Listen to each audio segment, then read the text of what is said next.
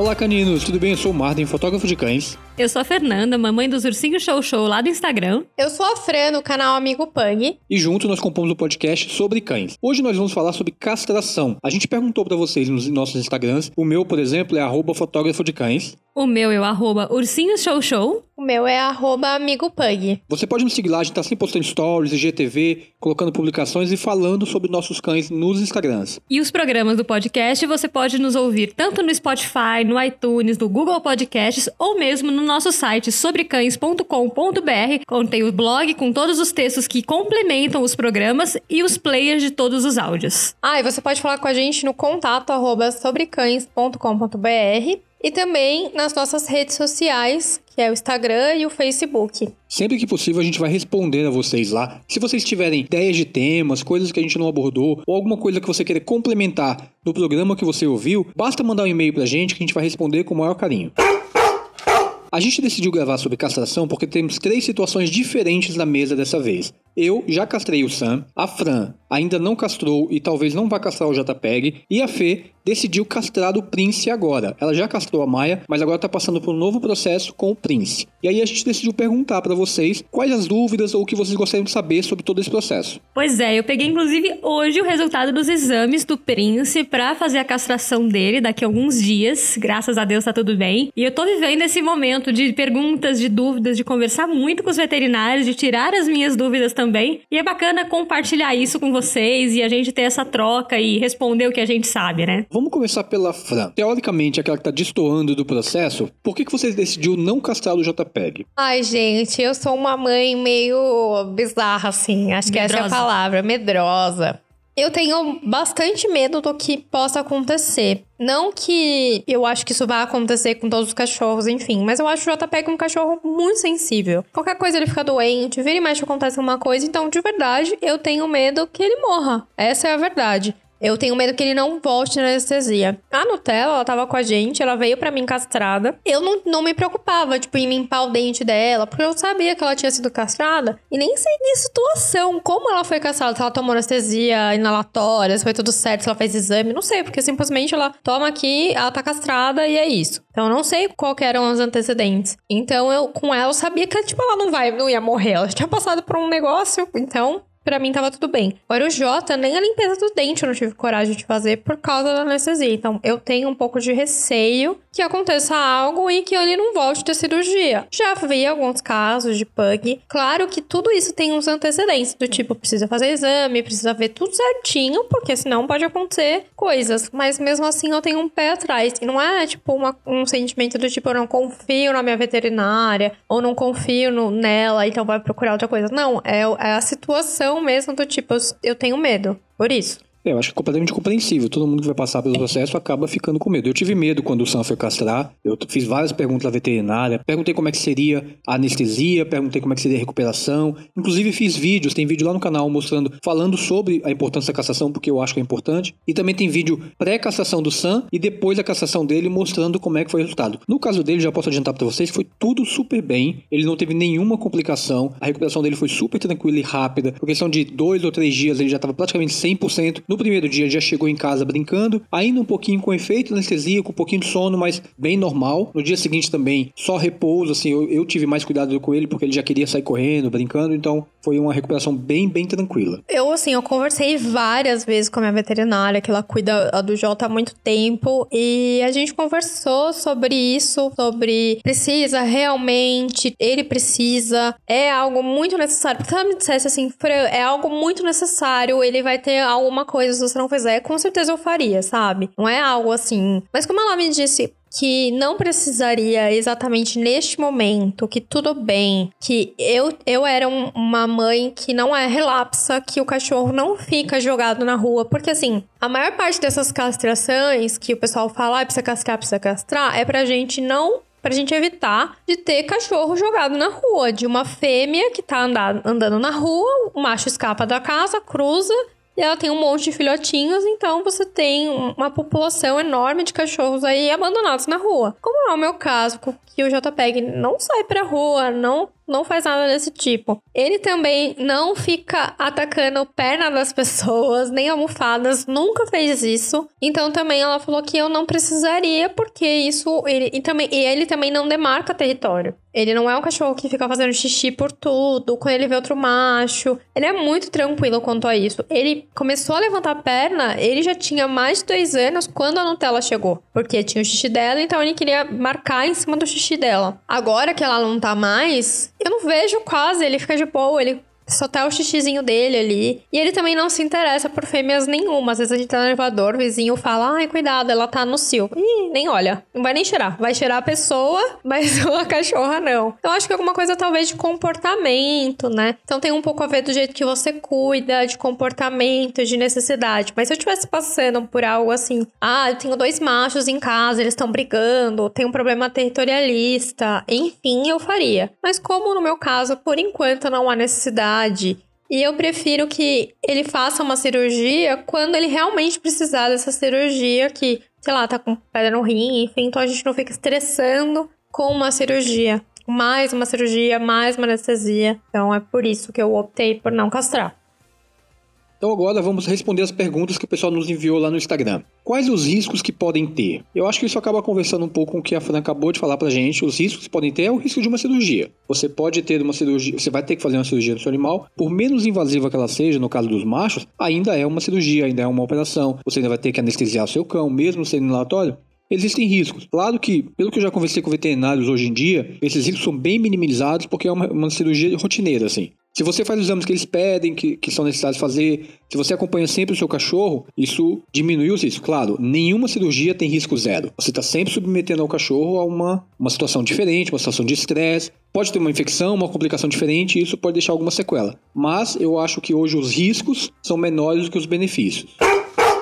A próxima pergunta que deixou foi a bagaceira dog. Qual a idade certa para fazer para fazer em uma cadela? Bom, eu castrei a Maia com seis meses de idade, uma, uma idade antes do primeiro cio, que é uma questão que, enfim, meio polêmica. Alguns veterinários preferem antes, outros depois. Mas acho que o que é importante, meio que une as duas opiniões, é castrar depois de pelo menos um certo desenvolvimento do animal. Então ela já castrou com seis, quase sete meses. Ela já estava crescida, já estava bem desenvolvida. Não é um cachorro de dois, três meses para ser castrado, que é um problema aí, né, para próprio desenvolvimento do animal, principalmente das fêmeas e tudo mais. É, não foi o caso dela, mas antes do primeiro cio, para evitar mais problemas, tanto no próprio animal, mais doenças, e principalmente no meu caso, para evitar que ela e o Prince cruzasse, porque eles são irmãos da mesma ninhada, a Maia tem displasia, então eu não podia correr o menor risco de, de haver essa cruz indevida. Eu acho isso muito importante a gente pensar nisso, né? De não cruzar com o que tem ali dentro de casa, porque são irmãos. Já pensou? Podia nascer filhotes é, inesperados, filhotes com problemas. Eu acho isso muito importante. Eu acho que, por exemplo, se eu fosse nesse caso, na minha casa, com certeza eu castraria. A probabilidade de nascer com problemas era grande, então foi a, a decisão. E aí castrou primeiro a fêmea, porque tinha mais benefícios para a fêmea do que para o macho. Então castrou-se a Maia e o Prince não foi castrado ainda, será daqui a alguns dias. Quando essa questão da idade, até onde eu lembro das conversas que eu tive com o veterinário, o ideal é depois do primeiro cio.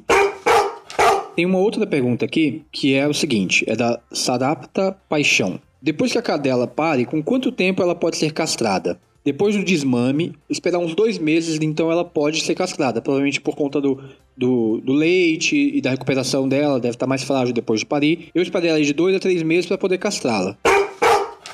O macho engorda muito depois da castração? Perguntou a Lala Underline Zelli. Essa é uma pergunta que as pessoas fazem bastante, né? Eu recebi várias perguntas aqui também no Instagram dos ursinhos sobre isso. E eu perguntei hoje pra veterinária e o que a resposta que ela me deu foi assim: o grau de atividade do cachorro, independente também de machos ou fêmeas, num geral, diminui. Isso faz com que ele realmente não queira fazer tanta atividade. Então, se o tutor não estimular, pode ser que ele engorde por sedentarismo. Principalmente quando já tem um pouco mais de idade, como vai ser o caso do Prince, como foi o caso do Sam. É, e aí ele pode engordar de fato um pouco, porque se você não, meio que entre aspas, força ele a se movimentar, no tempo que ele estiver sozinho, ou que, enfim, ele não vai ficar brincando, ele vai fazer menos atividades, e aí pode ser que ele engorde. Não é pelo comer demais que muita gente pensa que é por isso. A Maia, por exemplo, ela engordou depois de um quase dois anos da castração, mas ela engordou por comida. Então não tinha nada a ver com a castração. Ela engordou porque ela é família.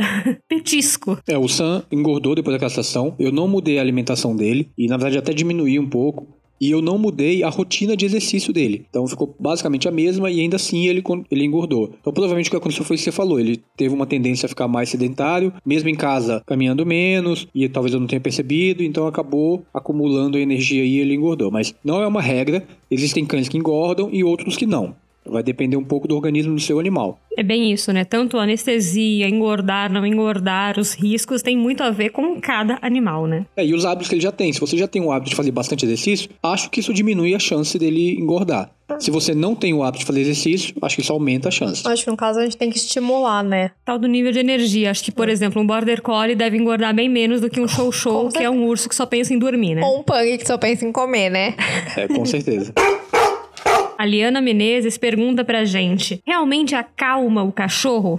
Essa pergunta eu também recebi bastante. Depende. E isso com, combina com a pergunta que eu recebi aqui do, do Paulo. Ele pergunta o seguinte: melhor o comportamento do Golden? Meu, o meu tem dois anos, posso castrar, ele é hiperativo demais. Eu acho que nesse caso não vai diminuir a hiperatividade dele. Porque ele é um cão que tem bastante energia. Não é como se fosse um botãozinho de desligar a energia do cachorro que você só aperta e pronto.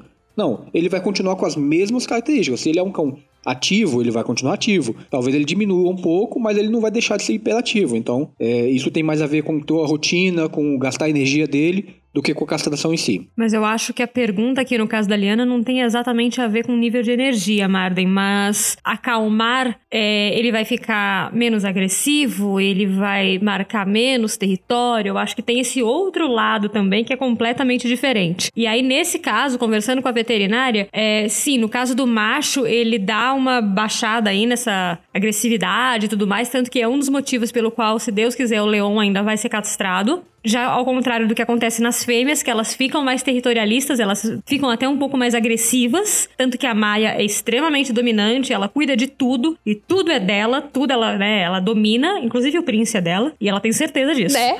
Ela cuida do príncipe e, e ai de mim se brigar com o príncipe. Ela entra no meio porque o príncipe é dela. Então eu acho que tem esses dois lados também. Tanto, ah, vai baixar a energia, depende do seu cachorro. Agora, vai acalmar? Provavelmente sim. Diz que tem uma média aí de uns 50% de acalmar quanto à agressividade para machos. E marcação de território meio loteria, pode ser que sim, pode ser que não, principalmente dependendo da idade do cachorro, porque tem um pouco a ver com hábito também, não apenas com hormônio. Sobre essa pergunta da energia, o JPEG ele é muito imperativo, né? Ele maluquinho pula pra lá e pra cá. Eu também perguntei isso. E aí ela falou que não, né? A veterinária falou assim que era de acordo com a característica dele. Se ele era hiperativo, ele não ia mudar o comportamento dele. É bem o que você falou. Como ele não é um cão agressivo, ele não morde pessoas, nada, então isso, isso talvez mudasse, mas ele não faz isso, então é, minha, acho que a maioria das, das pessoas querem saber se vai ficar mais tranquilinho ali, né? E se você tiver um pug aí, saiba que pode ser que não. Ele vai talvez seguir a mesma tendência é. que ele já tem, né? A Liana Menezes também perguntou como é a recuperação. Tem que usar remédio e fazer curativo por quantos dias? No caso do Sam, não tive que fazer nada, só tive que tomar cuidado e levar lá no. Se não me engano, levar depois de alguns dias na própria veterinária para avaliar se estava tudo ok. Eu acho que tinha que tirar o ponto, não, não lembro, mas eu em casa não tive que fazer nada especial. Basicamente, não deixar ele ficar correndo e pulando, subindo escada, tomando cuidado, porque ele, porque não, ele tava com um ponto. Ah, lembrei de uma coisa que eu tinha que fazer. Eu tinha que tirar a roupa cirúrgica dele, e tomar cuidado para não ter pelo lá, para não ficar embolando os pelos. Mas não era nada de limpeza, era basicamente rasquear o pelo, ver se estava tudo ok ali e vestir ele novamente. Então não tive nenhum cuidado muito especial, não. Com a Maia, eu lembro que eu tinha que limpar o local, desinfetar e tal, e que ela tomou medicação. Você não tomou nada de medicação? Ele tomou no primeiro e no segundo dia alguma medicação para dor que o veterinário deu, mas nada muito forte, era mais prevenção. E depois eu percebi que ele estava normal, então ele não estava sentindo dor, não estava se queixando de nada. Eu pendi o veterinário e falou: oh, se ele não tiver manifestando nada, você não precisa dar. Tem uma pergunta aqui muito interessante. Quem mandou foi o JP Camargo. Ele fala o seguinte: Por que caçam filhotes se eles ainda nem terminaram de crescer? E a falta dos hormônios atrapalha? Eu acho que castrar filhote tá errado. Eu sou a favor de castrar depois do primeiro cio. Eu sou a favor de castrar o macho, sei lá, lá pra 9, 10, talvez um ano. Não caçaria antes. E até onde eu li, até onde eu saiba, sim, a falta de hormônios atrapalha no crescimento dos ossos, atrapalha no desenvolvimento do próprio animal. Um macho adulto, por exemplo, ele se desenvolve talvez até 3 ou 4 anos. Então, se você corta esse, esses hormônios muito cedo, talvez ele não desenvolva a musculatura como ele, como ele iria. Mesma coisa a fêmea, que pode trazer alguns malefícios ao longo da vida aí. Em alguns casos extremos, a fêmea tem talvez até que fazer uma reposição hormonal. Então é interessante avaliar bem e esperar um pouco mais. Pelo menos essa é a minha visão. Talvez alguns veterinários tenham uma visão um pouco diferente que acham que não é um problema castrar mais cedo. É, parece que tem alguns estudos também dos malefícios de você castrar antes dos três meses, porque tem alguns caninos que entregam os cachorros já castrados, né? Com 60 dias o cachorro castrado. Então parece que tem alguns estudos que isso causa problema, mas eu nunca me aprofundei nisso. Não sei dizer com certeza o que, que é e como que é. É, acho que vai de caso a caso também, vai da saúde e tal. Muito novo, eu acho que é, o excesso, né, nunca faz bem, né? Muito novinho, assim, eu acho que é meio que maldade com o coitado do bicho, né? Não deixa ele. Deu nem tempo, né? Não, nem sabe por que, que nasceu, já tá castrando. Antes do primeiro cio, no caso de fêmeas, tem também a, a taxa de, né, de, de porcentagem que você consegue evitar vários tipos de câncer. Então eu acho que tem que pesar Sim. aí, vai de bicho para bicho, enfim. É, eu castrei antes do primeiro cio e não me arrependo. No caso do Prince, eu lembro que a, as veterinárias que eu pesquisei na época, eu falei com vários antes de castrar a Maia. Nem falei do Prince também, porque eu precisava castrar alguém. e falavam macho, preferencialmente depois de um ano. A maioria das opiniões, né? Porque, enfim, tinha gente que discordava, mas a maioria falava macho depois de um ano, fêmea antes do primeiro cio. Mas sempre vai ter a, a opinião contrária, e eu acho é. que é muito do tutor avaliar e ver em qual profissional ele tá confiando mais naquele é, momento, exato. que atende mais o seu animal. Então. O Golden Bruce Wayne pergunta pra gente assim: Eu tenho muitas dúvidas em relação a valores. Quanto é caro demais ou barato demais? Tenho muito medo por causa do famoso barato sair caro e de me induzirem a optar pelo mais caro e acrescentarem coisas desnecessárias. E aí? Nossa, isso é uma coisa muito complicada e polêmica, porque eu acho que tudo depende de onde você mora, e o que que tá junto nessa castração. Porque. E do tamanho do cachorro também. E do tamanho também. do cachorro também, é. Porque tem a gente que mora aqui em São Paulo, por exemplo, tem bairros mais nobres e bairros mais afastados. Com certeza não vai ser o mesmo valor. Mesmo sendo o mesmo cachorro, a mesma coisa. Acho que é muito importante você confiar no trabalho de quem tá fazendo. Eu, por exemplo, o JPEG fica com a mesma veterinária, passa pela veterinária desde que ele nasceu, que tá comigo. Então eu confio muito nela. Eu, eu sei do trabalho dela, eu, eu, sei da qualidade. Tudo que ela fala para mim é importante. Então acho que isso é o que importa. Tem que ir lá e pensar se é se aquele valor que ele tá pagando, que você tá pagando condiz com o que tá te oferecendo e, e se você confia ou não. E é sempre importante buscar referência de outras pessoas, saber quem aquela pessoa já, já fez cirurgia, conversar se tem algum amigo que castrou e referência do médico veterinário que possa indicar. Isso ajuda bastante. Questão de valores vai depender muito, por exemplo, por que, que depende do tamanho do cachorro? A anestesia ela é baseada no peso que o animal tem. Então, se o animal tem 3 quilos, vai ser um tipo de anestesia ou uma quantidade de anestesia. Se o animal tem 40, vai ser outro tipo. Então, a anestesia é um processo caro, porque é um processo muito sensível e precisa de um profissional especializado. Então isso deixa um pouco mais caro essa cirurgia. O Sam, por exemplo, participou de uma campanha de castração de um pet shop aqui perto de casa que eu já conhecia, eu já conhecia a veterinária. Ela me falou: olha, é um bom momento de castrar, vai sair mais barato, vai ser o mesmo profissional que vai fazer, eu vou acompanhar. Então, assim, eu acabei aproveitando um desconto que teria como profissional que eu já conhecia. Então é o melhor dos mundos. E acabei, isso também depende do tipo de anestesia que você vai utilizar. Se for, por exemplo, a inalatória ou a injetável. Isso faz de fato bastante diferença na hora do preço final. Por exemplo, os pugs só podem com anestesia inalatória. Por causa do focinho, pode ser que eles não voltem dessa anestesia. Então, isso também é importante, dependendo da raça do cachorro que você tem. Provavelmente um bulldog, bulldog francês, outros tipos de cachorros braquicefálicos, provavelmente também só vai poder ser assinalatória. O que muda um pouco também é que tem veterinário que ele opera com anestesista do lado, isso fica mais caro, e outros que operam só ele mesmo, porque já tem experiência daquilo e enfim, funciona para ele. Tem muita coisa também que é diferente, por exemplo, a linha que vai para costurar o cachorro tem diferença nisso e isso também encarece ou, ou fica mais barato. É um monte de coisa que às vezes a gente também não fica sabendo, mas que faz parte disso. Já emendando uma pergunta aqui sobre anestesia. A Short Golden pergunta o seguinte: fala sobre a diferença entre anestesia inalatória e injetável. Muito interessante também. Sim, é, tem bastante diferenças. A injetável é você, de fato, você injeta no animal, ela já vai estar dentro do corpo dele. Então, uma vez que a dose foi dada, você não tem como tirar aquilo do animal. A inalatória, ela tem uma vantagem muito clara que é o seguinte: você está dando anestesia enquanto o animal respira por através de uma máquina lá, como se fosse uma daqueles coisas que de inalação que você faz quando está doente, que você coloca ali na frente, fica respirando. Então aquilo ali vai injetando anestesia. Uma vez que você cortou essa inserção de anestesia inalatória ali, o animal já começa a voltar, porque os efeitos começam a passar mais rapidamente do que estiver intramuscular. Então isso faz com que, caso ele precise suspender a anestesia para fazer um procedimento de emergência, é mais seguro. Isso também garante que o animal se recupera mais rápido depois, porque a anestesia sai do corpo dele de forma mais rápida. Outro detalhe importante é entender o quanto cada tipo de anestesia causa danos para o animal, porque querendo ou não, é um remédio ali, é uma droga que você coloca nesse animal. A inalatória é muito menos ofensiva para o cachorro, ela é muito menos tóxica, porque ele, o organismo vai se livrar, né, vai excretar aquilo pela respiração, então é mais tranquilo. A injetável foi pra veia, tá no sangue, esquece. Isso vai acabar lá nos rins dele e aos poucos, não é na hora, mas com os anos, aquilo prejudica o rim do cachorro, porque tem que sair de algum jeito aquele medicamento e vai sair na urina. Então, eu estava conversando com a veterinária e esse é um, um, um, ponto importante também. Um animal que usa anestesia uma, duas, três vezes na vida e ele está usando anestesia injetável, ele está prejudicando fortemente o rim desse cachorro. A Laura Pereira 05 fez uma pergunta assim: Existe uma dieta recomendada tanto para o período antes e o período pós-castração?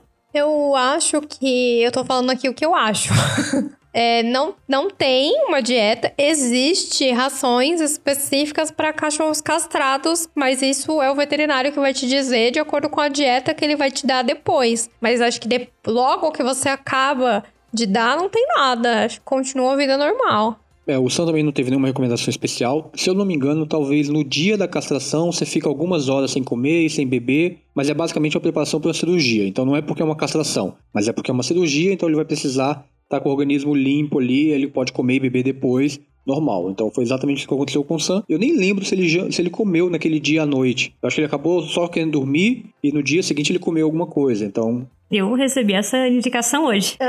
é, Pré-cirurgia, 8 horas sem comer, é, quatro horas sem beber nada, para isso limpar realmente o organismo e estar tá preparado para cirurgia. Depois da cirurgia, come o que quiser, né, bebe na vontade, não tem nenhum problema e continua com a dieta que o cachorro sempre teve. Com a Maia, eu lembro que no dia ela comeu só um pouquinho, mas não teve episódio de vômitos, tem nada, alguns cachorros têm. E no dia seguinte ela já estava comendo tudo. Muito bem, obrigado. A Polaraquita pergunta o seguinte: Ouvi dizer que castração em fêmeas pode aumentar a agressividade. Isso é verdade? Então, castrei uma fêmea, né? A Maia não era exatamente um cachorro agressivo, mas ela era uma filhotona ainda. Ela tinha, né, mais ou menos uns sete meses, pouco antes de sete meses, quando castrou. Mas eu percebo que ela hoje, ela não, ela é mais dominante, assim. Ela não tinha isso tão dominante com relação no relacionamento dela com o Prince. Hoje é muito claro e óbvio que ela manda, ele obedece. O Prince é dela. Maravilhosa. Ela... pois é, né? Empoderada a menina. E assim, ela cuida da casa, ela cuida das coisas dela, ela cuida dele. Ela criou esse instinto dominante. Não digo que ela seja agressiva, mas conversando com o veterinário, sim, o macho acalma e a fêmea ganha essa dominância, essa agressividade um pouco mais aflorada. Eu recebi a Nutella castrada, então não sei como que ela era antes, mas eu tenho essa impressão, assim, ela também era mais dominante. É que o Jota, ela era um amorzinho de cachorra, mas o Jota ele é crianção até hoje, então eu tenho, é, é, não sei se é o instinto dela, não tenho como medir, mas eu sempre tive essa impressão que ela era mais dominante que ele sim. A gente gostou muito da participação de vocês e quer fazer novos programas com vocês mandando perguntas e mandando sugestões de temas pra gente. Vocês podem falar com a gente lá no Instagram, vocês podem mandar e-mail para contato@sobrecães.com.br e assim a gente vai poder preparar mais programas de acordo com o que vocês querem ouvir. Quem quiser acompanhar toda a castração do Prince, o pós-operatório dele, vai ter um destaque lá no, Instagram dos Ursinhos Show Show com todos os dados aí, todo o, o, o passo a passo da castração dele. Se alguém quiser conversar comigo e entender por que, que eu não castrei realmente o Jota, também pode me procurar lá no Instagram, amigo Panhe. E não esqueça de nos seguir lá nos canais, no Facebook, no próprio Instagram, a gente está sempre postando conteúdos novos para vocês. Você também pode avaliar esse programa, porque assim você vai estar ajudando o nosso podcast. Vai lá no iTunes Podcast e deixa a sua opinião. Diga se você gostou, dê cinco estrelas, porque eu tenho certeza que você está gostando da gente. E assim a gente vai poder crescer cada vez mais e ter o apoio de vocês. E com isso a gente encerra o programa de hoje. Um grande abraço, caninos. Um beijo para vocês e lambeijos dos ursinhos. Lambeijos do Jota e um grande beijo meu. Tchau, tchau.